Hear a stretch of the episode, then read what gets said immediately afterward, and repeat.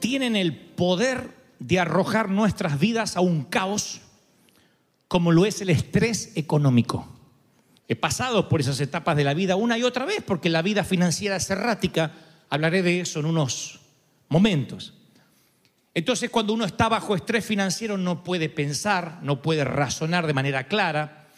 Creo que un escenario de finanzas fuera de nuestro control nos deja frente a un dolor inexplicable, a una angustia que no se va ni con oración.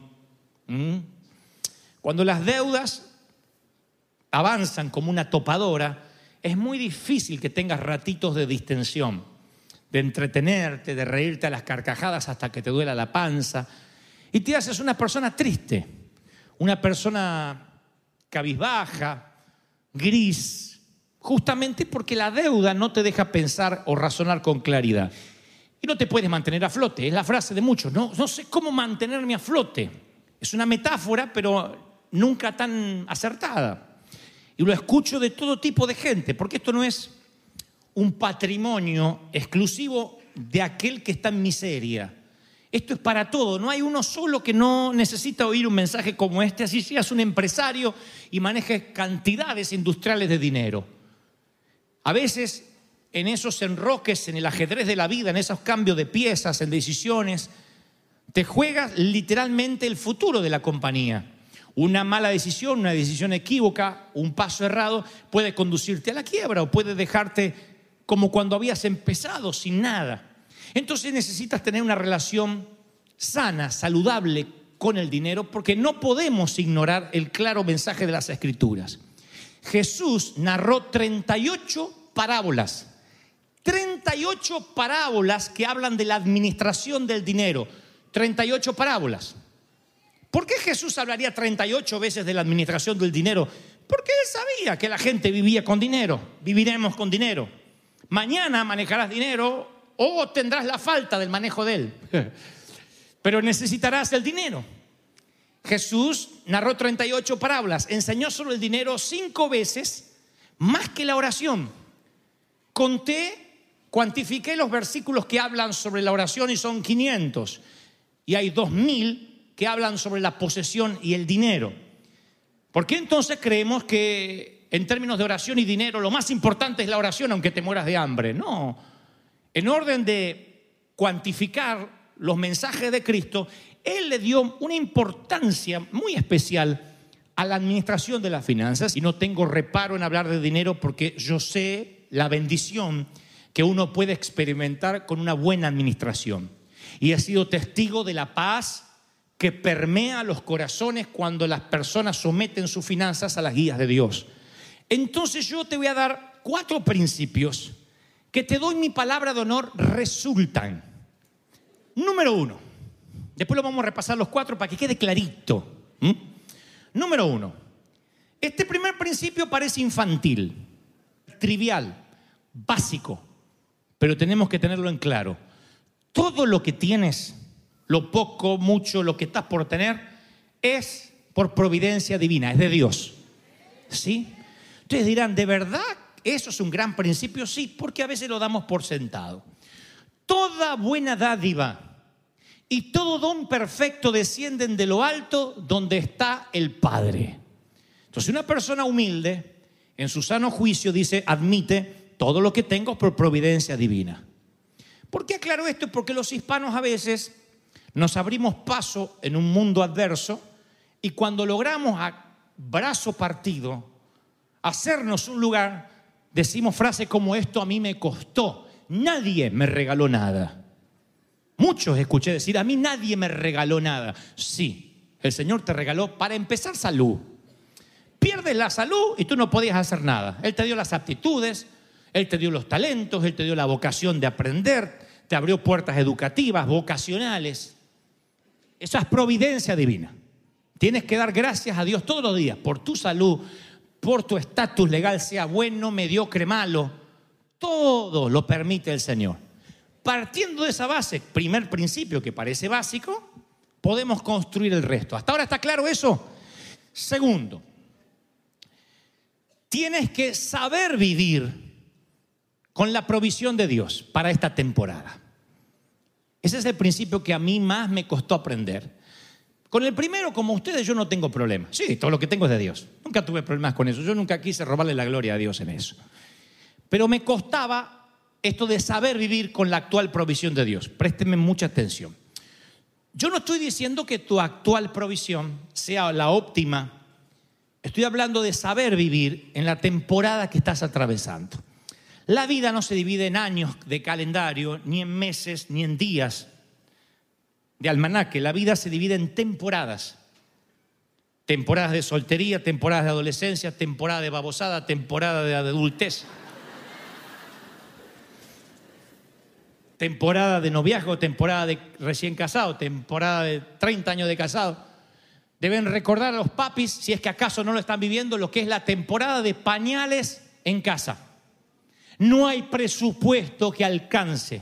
Tu hijo es un alien que devora con su trasero todo lo que tú traes. Eh, ¿Se entiende la metáfora, no? Y todo, todo el dinero va para el bebé y se enfermó y hay que salir a la clínica. Y no importa si tienes seguro o no seguro, lo lleva y ahí te lo internan al bebé y después te viene el bill por la internación. Y es un desastre estar con unos bebés, es maravilloso. Pero en cuanto a presupuesto, es una temporada que no vas a olvidar. ¿Cómo se viaja con bebés? Un mochilero que va al Himalaya viaja más liviano que tú cuando subes al avión, con los bolsos, los carritos, una cosa así. La gente te ve en el avión y te dice, ah, ellos también pasaron por esa temporada, pero te miran como un expreso mira al que recién entra a la celda. temporada. Luego viene la temporada de hijos adolescentes.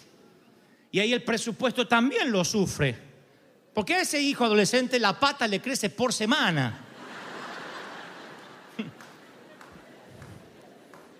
Le compras los tenis. Claro, cuando tenía siete años le compraba uno decía que te aguante hasta los nueve. Ahora, por semana le crece el pie. Y si no le quieres comprar, te deja un olor dentro de esas tenis que hace eh, intercesiones con interferencia con, con el radar del LAX de allá del aeropuerto. Los aviones no pueden descender del olor que sale del tenis de tu hijo.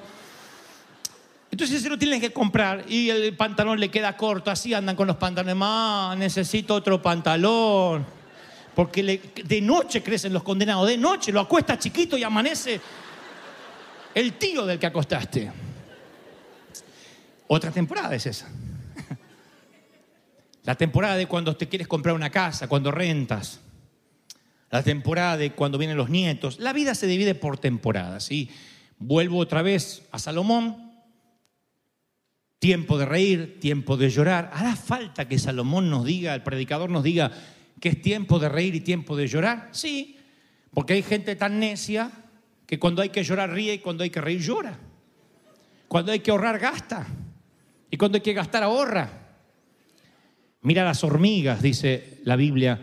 Mira cómo trabajan y almacenan para el invierno. Pero hay hermanos que tienen espíritu de cigarra. que cantan y cantan en el verano, cantan y cantan, y viene el invierno y también siguen cantando. Tú dices, bueno, pero si yo arreglara mi problema económico estaría más feliz. No, yo una vez aclaré acá la diferencia de felicidad y contentamiento. Pablo dice, y presten atención, porque a veces leemos las cosas rápido así y no nos damos cuenta las palabras profundas que están escritas en nuestras escrituras.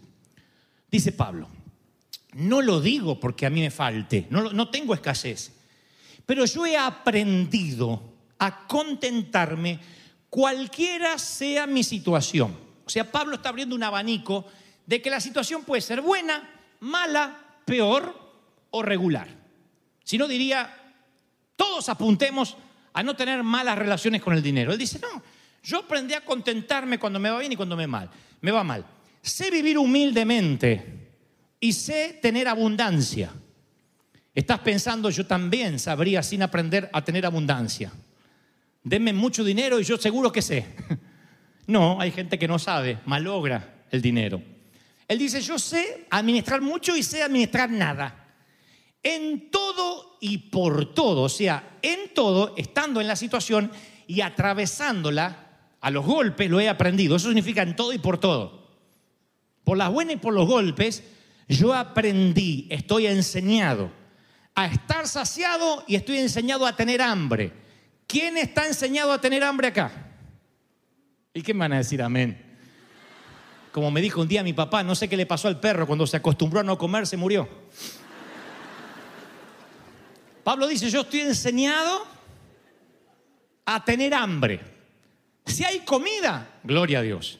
Si no hay comida, eh, gloria a Dios, ayuno. Puedo estar saciado, puedo tener hambre, puedo tener abundancia, como puedo tener necesidad. Y luego cierra magníficamente con esta frase, todo lo puedo en Cristo que me fortalece. ¿A qué?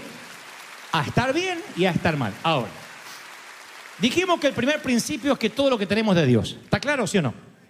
El segundo principio es saber vivir con la actual provisión de Dios. Présteme atención porque ahora se pone más profundo todavía. Alguien que está reconciliado con Dios financieramente se alegra con el nivel actual de la provisión de Dios, sabe vivir. Yo pregunto, ¿cuántos dicen, yo también, ahora que lo pienso de antes, yo sé vivir en escasez? ¿Cuántos pueden decirme amén? Entonces, ¿por qué tendrías que tener deuda? Porque hay una implicación en este episodio, en, este pasaje. Dice, la implicación se centra en la cuestión de la deuda. La deuda viene de querer tener más que la provisión que Dios te da para esta temporada. La deuda significa que te metiste en algo por encima de lo que Dios te da para esta actual temporada. Vuelvo a aclarar para que no se suiciden en masa. Yo no te estoy diciendo que vas a estar siempre flaqueando, sin economía eh, sólida, con un dinero frágil toda la vida. Yo te digo que hay temporadas, cosechas menores, cosechas mayores, hasta los empresarios lo saben. Tiempo de capitalizarse, tiempo de invertir, tiempo de no robar al capital, tiempo de quitarle al capital al fondo de comercio. El empresario lo sabe. Los que tenemos la administración de un hogar somos empresarios de nuestro hogar, seas dama o, o dama o mujer. Seas dama o caballero, eres un administrador de tu hogar. Y tienes que entender que hay tiempos. Tenía un amigo que decía, eh, a veces estás parado así sobre dos rocas y el agua pasa entre las piernas, metafóricamente hablando de la economía, ¿no? Y hay momentos que la marea sube, las deudas te oprimen y uno tiene que pararse así como la grulla, en una piedrita, que más que la grulla era la lagartija de National Geographic, haciendo así. Y dice, tienes que tener la capacidad de pararte hasta que baje la marea. No todos tienen esa capacidad. Y cuando tienen problemas financieros, maldicen, se enojan, este, creen que están haciendo algo mal, porque no reconcilian sus finanzas con Dios. Entonces empiezan a estar viviendo con menos de lo que creen que necesitan y se meten en deudas. La provisión de Dios puede tener subidas y bajadas, como les dije al principio que iba a hablar de esto, puede ser errática. Hay momentos que Dios dice, maná para el día, como Israel, nada más. Solo el viernes puede recoger doble para el sábado no tener que recoger.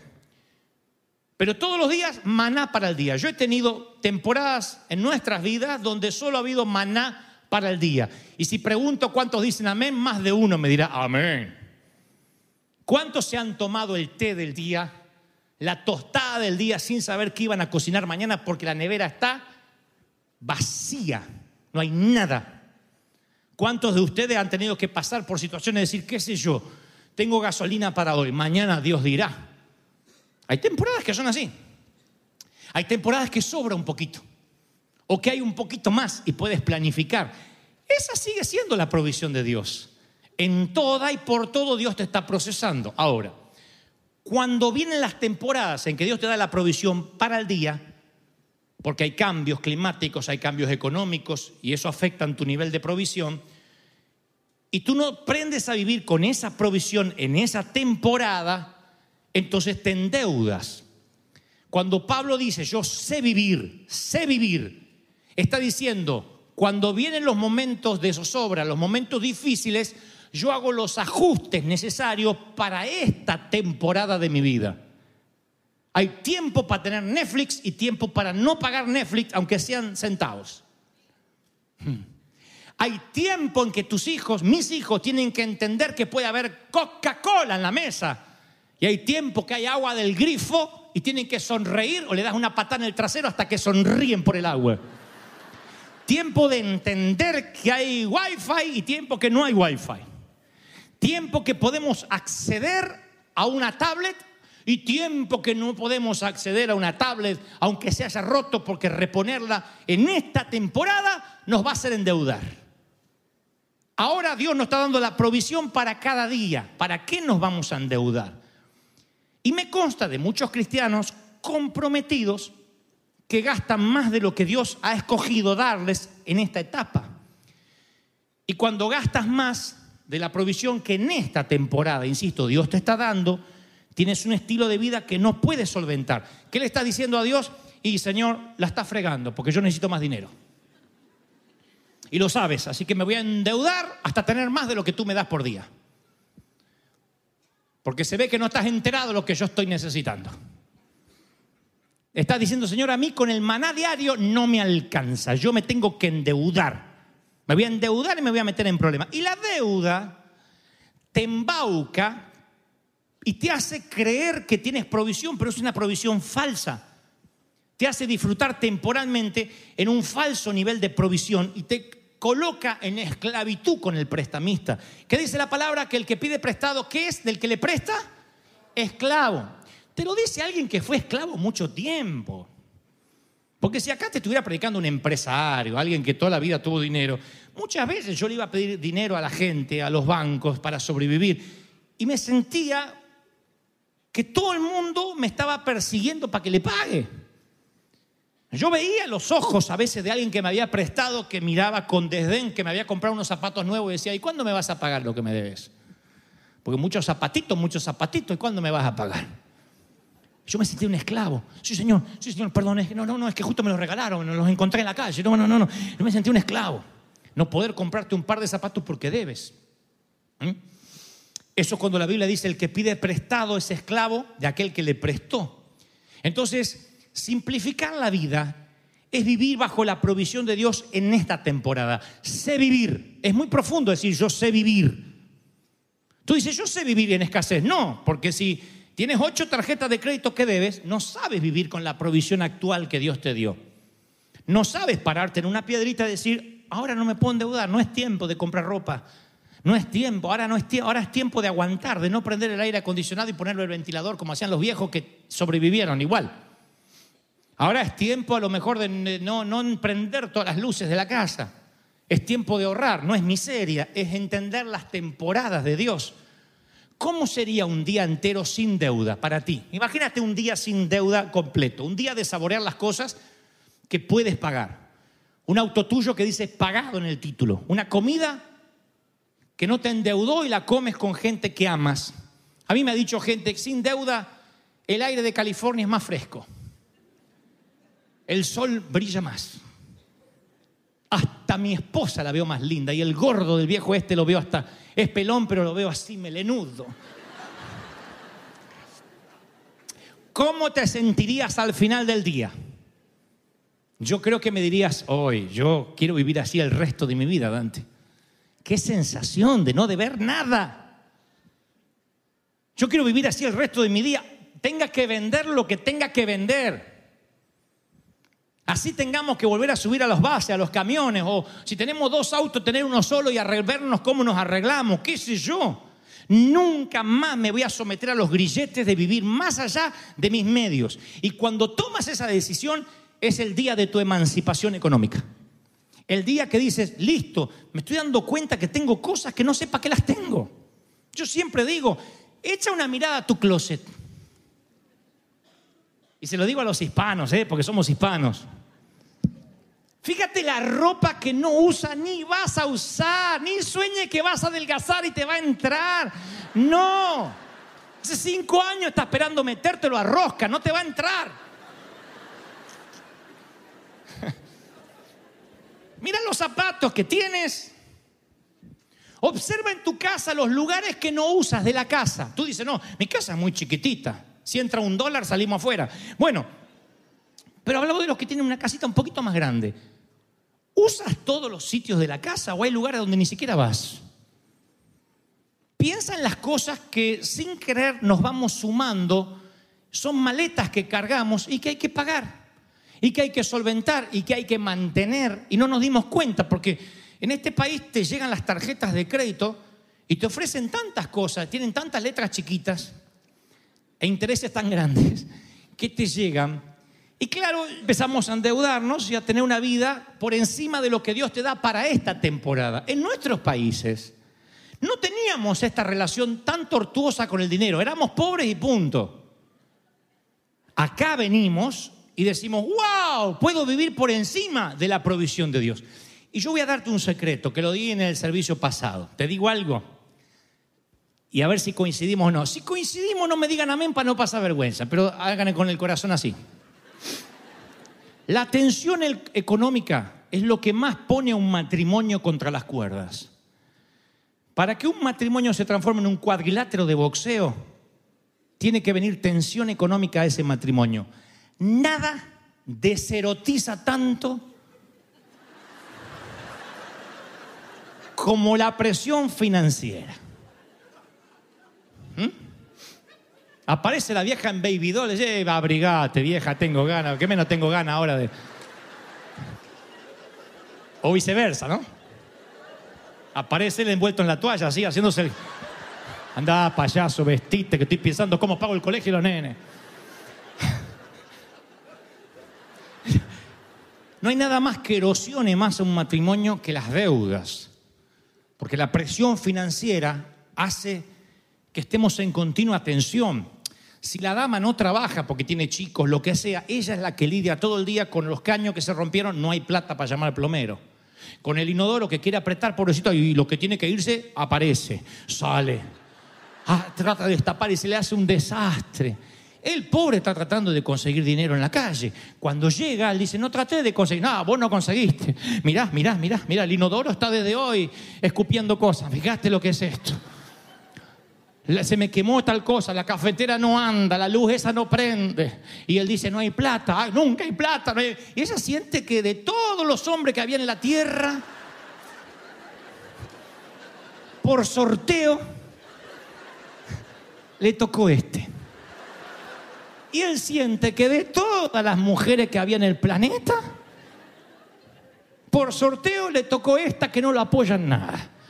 Los dos están hartos y los dos discuten y los dos se van cansados a la cama y discutiendo y. Tensión. El enemigo sabe eso. Como el enemigo sabe eso, es muy difícil que ataque a un matrimonio de manera explícita con un adulterio. Lo atacará erosionando las bases, que es la economía. Por eso este es un mensaje posiblemente de los más espirituales que jamás oirás.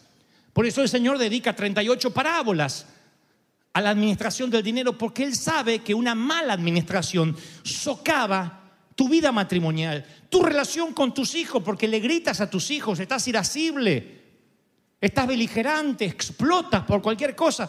Porque la deuda produce eso. Yo he pasado, con Liliana hemos pasado esos momentos de deuda donde viene la nena a mostrarte o el nene, papi, mira lo que dibujé, después lo veo, después lo veo, estoy tratando de hablar con el banco ahora. Uno no tiene tiempo ni de disfrutar lo más maravilloso que no es el banco, es los hijos. Y los hijos no esperan. Como dije la vez pasada, no podemos congelar el tiempo y hacer un pacto con Dios que nos deje los hijos chiquitos hasta tanto salgamos de la deuda, porque no vamos a salir más. Los hijos van a crecer y van a recordar toda la vida a un padre endeudado que dice no se puede, no hay, no tenemos, no podemos, no hay. Ahora no me moleste, quiero dormir. La marca también irascible. Entonces yo creo que cuando uno dice yo sé vivir en escasez, pero te endeudas, no estás sabiendo vivir en, en la escasez o con lo que Dios te da hoy que a veces es poco. Decir sé vivir es entender que tengo que liberarme de la deuda, de la manera en que sea tengo que quitármela de encima. Y es un principio que te bendice en menos tiempo del que tú estás esperando. Hay una pareja que dice, yo entendí, entendimos este principio y este año decidimos, esto fue el año pasado, cortar todas las tarjetas de crédito a medida que las íbamos pagando. Al principio nos parecía imposible vivir sin ese dinero, pero después nos dimos cuenta que es dinero del banco, no nuestro. Entonces dijimos, paguemos la tarjeta y la cortamos, no existe más. Pagamos la- y literalmente la rompían. Y empezaron a vivir con lo que tenían, ajustándose, vendiendo, quitándose bulto innecesario de encima. Y llegaron a fin de año sin vergüenza, llegaron a fin de año diciendo, wow, Dios nos bendijo. E increíblemente cambió la temporada. Increíblemente aumentaron el salario de él, ella consiguió un empleo. Y ahora dice, cuando nos volvieron a dar tarjeta, las usamos y cuando llega el resumen, las pagamos y las tenemos en cero. O las tenemos para un caso de emergencia. Porque tenemos la mentalidad de decir, bueno, págalo con la tarjeta, después tenemos un mes para ver de dónde sale la plata. ¿De dónde va a salir?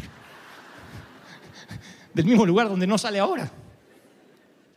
Del mismo pozo, porque en un mes no vas a ganarte la lotería, así que en un mes la pagamos, después vemos. Y ese después vemos son los intereses que te quitan de la provisión diaria y a veces Dios quiere que vivas con el maná de hoy. ¿Hasta ahí está claro, sí o no? Principio número uno, que resulta práctico, utilitario, aplicable. Todo lo que tienes es de Dios y eso incluye tu salud. Alguien que me grite amén.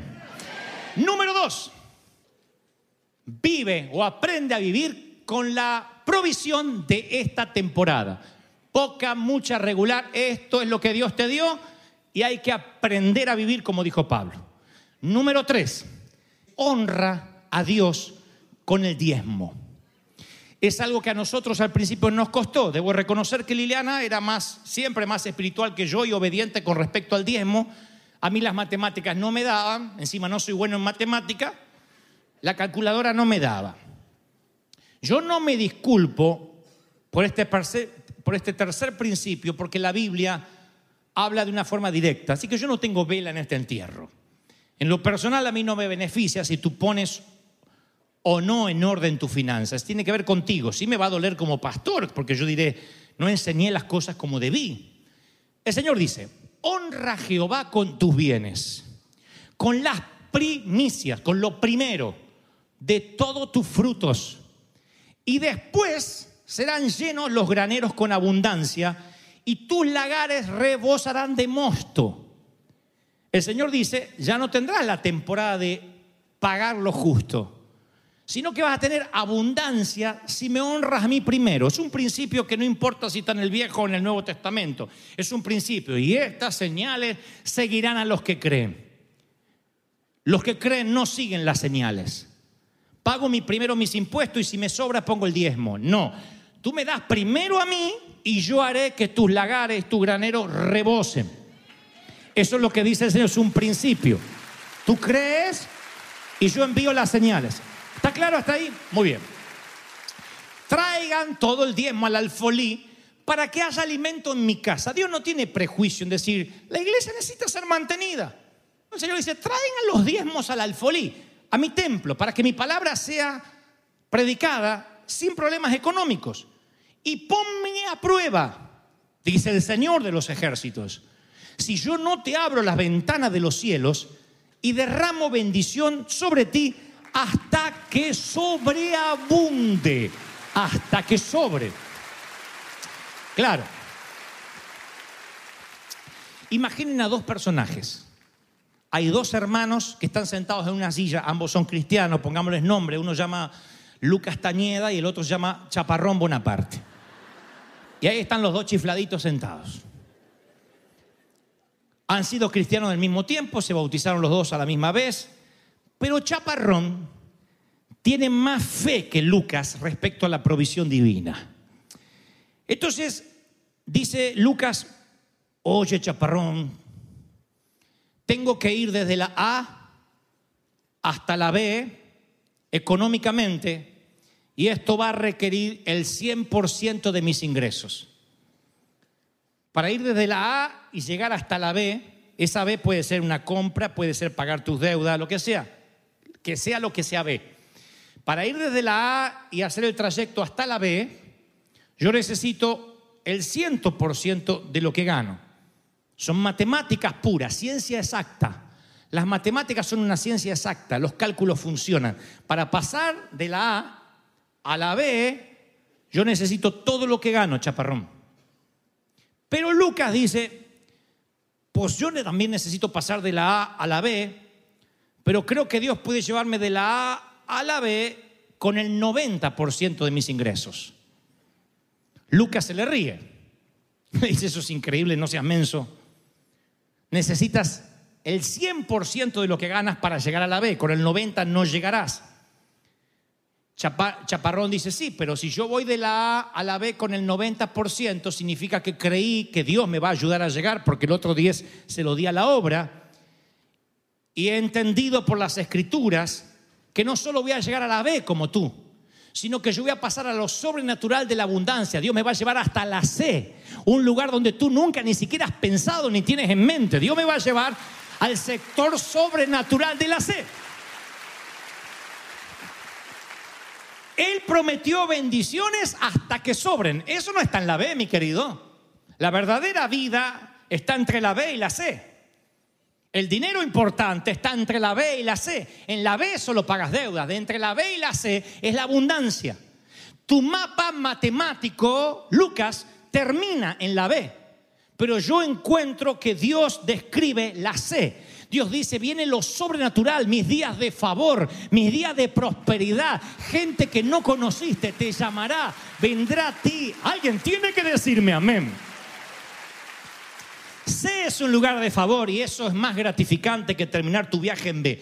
¿Cuántos años, cuántos años haces que terminas tu viaje en B? Te lo voy a poner así.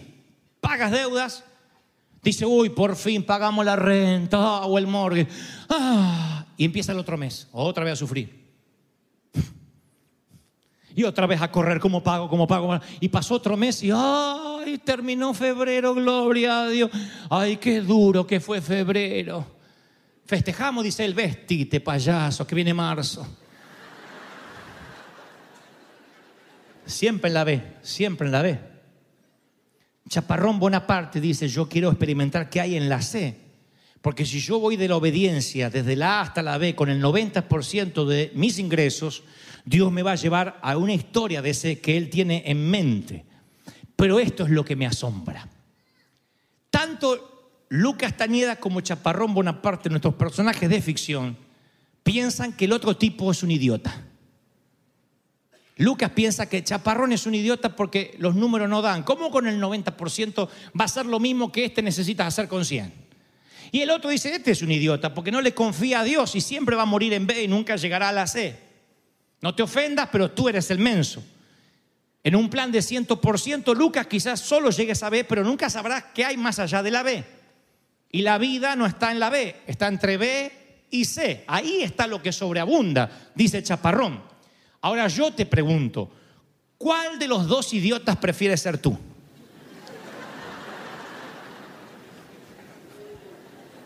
¿En qué iglesia un pastor te va a hablar así? Che, ¿qué dijo el pastor? Nos preguntó qué clase de idiota queremos ser. ¿Y no te levantaste ofendido? No, eso es lo menos que dijo. ¿Cuál de los dos idiotas vamos a ser? ¿El idiota de los cálculos sencillos que todos los meses vive en una bicicleta fija, suda, corre, ah, ah, ah, y siempre está en el mismo lugar? ¿O el idiota lleno de fe que dice, ¿qué puedo perder? Si endeudado por endeudado, 10% menos no me va a hacer más pobre. ¿Qué le hace una mancha más al tigre? Prefiero confiar en el Señor y a lo mejor me llega a esos cielos abiertos, a esa bendición que sobreabunda, a ese lugar de la C. De hecho, nuestra vida es una historia entre B y C, nuestra vida de los Gebes. Yo nunca volvería a vivir con menos que la C. Porque, como muchos de ustedes, yo también cantaba, yo me rindo a Él, pero mantente alejado de mi dinero, Dios. Rindo todo menos eso. Hasta que entendí que cuando hacemos eso nos robamos a nosotros lo más preciado que tiene el cristianismo, lo más alucinante, que es lo, lo sobrenatural. Y Dios dice, te estás perdiendo la sobrenaturalidad.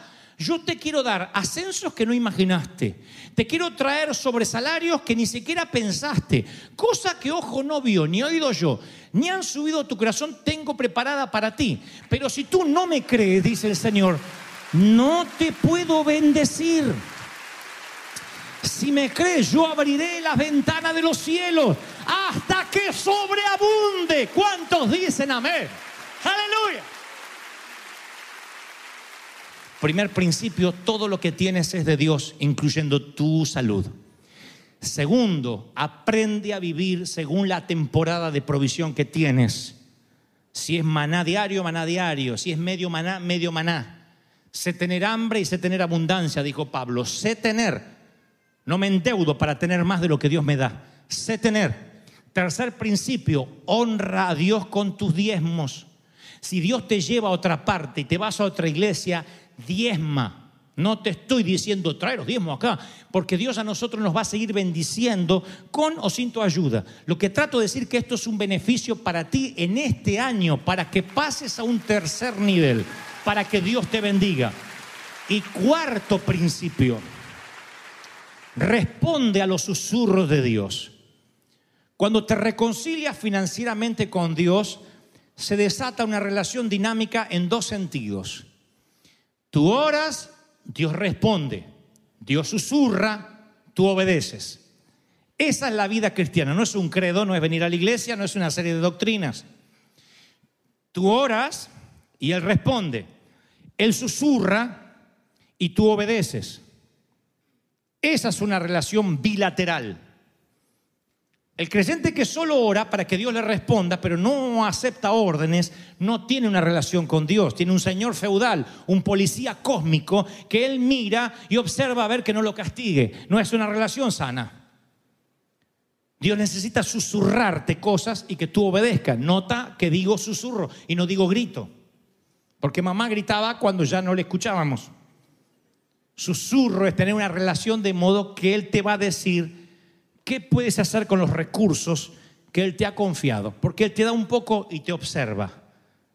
Si quieres pasar de la B a la C, Él te da y te observa y te va a probar en detalles que tú puedes pasarlos por alto si no escuchas el susurro. Hace un tiempo yo estaba en un viaje haciendo escala en un restaurante comiendo sushi, más específicamente en un restaurante que siempre paro allí en Dallas, donde hay unos sushi muy ricos y pedí algo de California Roll y salmón sushi y cosas por el estilo, que es pescado crudo, pero es cool. Y había un mesero, presumo que era mexicano, que estaba siendo muy amables con todos, incluyéndome a mí como comensal, pero cada vez que se retiraba de la mesa su rostro le cambiaba, o sea, su actitud era más o menos así. Él tenía un celular, se lo guardaba cuando, cuando venía a atenderme, señor, ¿qué se va a servir? Sushi, así, así, ¿cómo no? ¿Va a tomar algo? Sí, ¿cómo no? Ya le traigo. ¿Está fresco el sushi? Por supuesto, recién pescado. Y se iba así, y agarraba el celular y decía,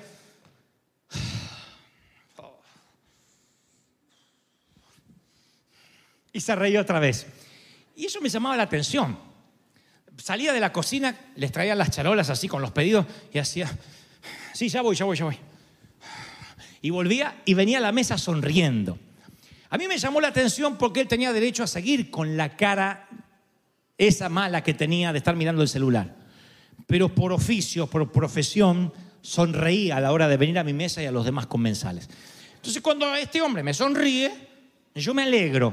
Le digo, "¿Qué- ¿cómo va? ¿Todo bien? Bien, señor. Deliciosa la comida, sí, muy bien. Pero salía y se ve que tenía un problema serio. Entonces el Espíritu Santo habla, como muchas veces seguro te habló a ti, y me dijo, dale una gran propina. Como seguramente tú obras en esos casos, yo dije lo mismo. Satanás, vete de aquí, no tienes arte ni parte. Te reprendo, enmudece. Espíritu de robo. Pero te diré un secreto. Tú puedes reprender al diablo, pero si te estás susurrando, no es el diablo. El diablo no tiene diálogo, no tiene permitido el diálogo contigo. Por lo menos conmigo no lo tiene. Él no puede hablarte, él no puede hablar contigo. Si tienes que dar, no es el diablo, es Dios que te está diciendo, tienes que sembrar. Así que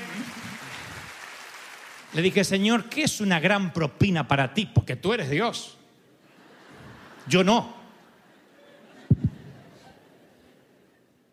Y el Señor me decía, dale una gran propina. Ahora, por unos sushi. 15% de la propina estándar, ¿no? Un 16% ya es algo divino.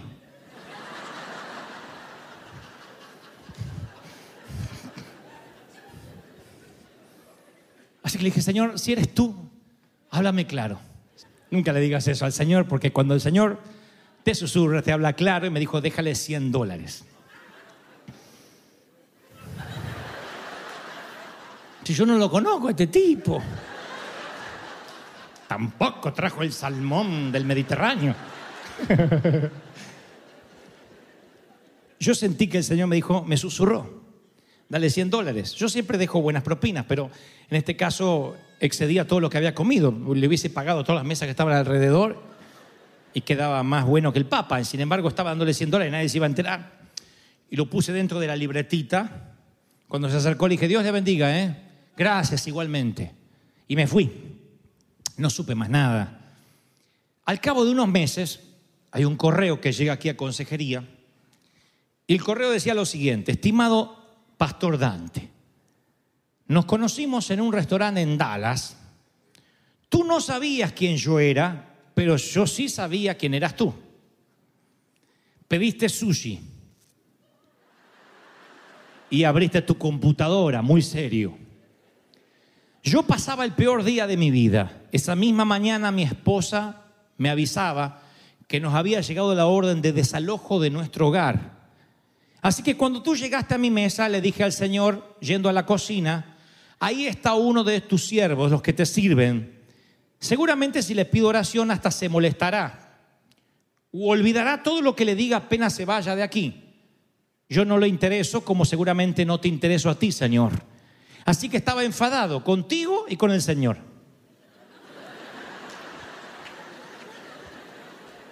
Yo comiendo mi salmón, sushi, sin wasabi.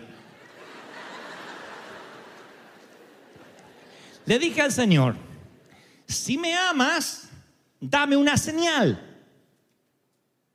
Si todavía te acuerdas de mí, dame una señal.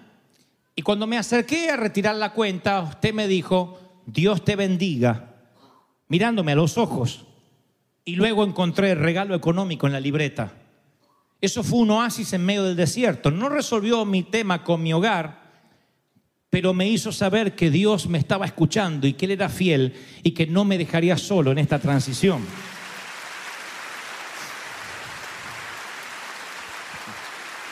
Así que cuando tú te reconcilias financieramente con Dios, tú tienes un asiento VIP en primera fila para ver cómo Dios usa tus recursos, como en este caso. Y vives todo el tiempo de la B a la C y tocas vidas. No tienen que ser miles de dólares. A veces tocas vidas con invitar a un café porque oyes el susurro de Dios.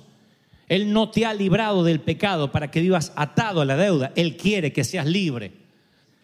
Los mayores testimonios de abundancia yo los he tenido en Argentina. Allá no teníamos ni crédito, ni banco, ni chequera.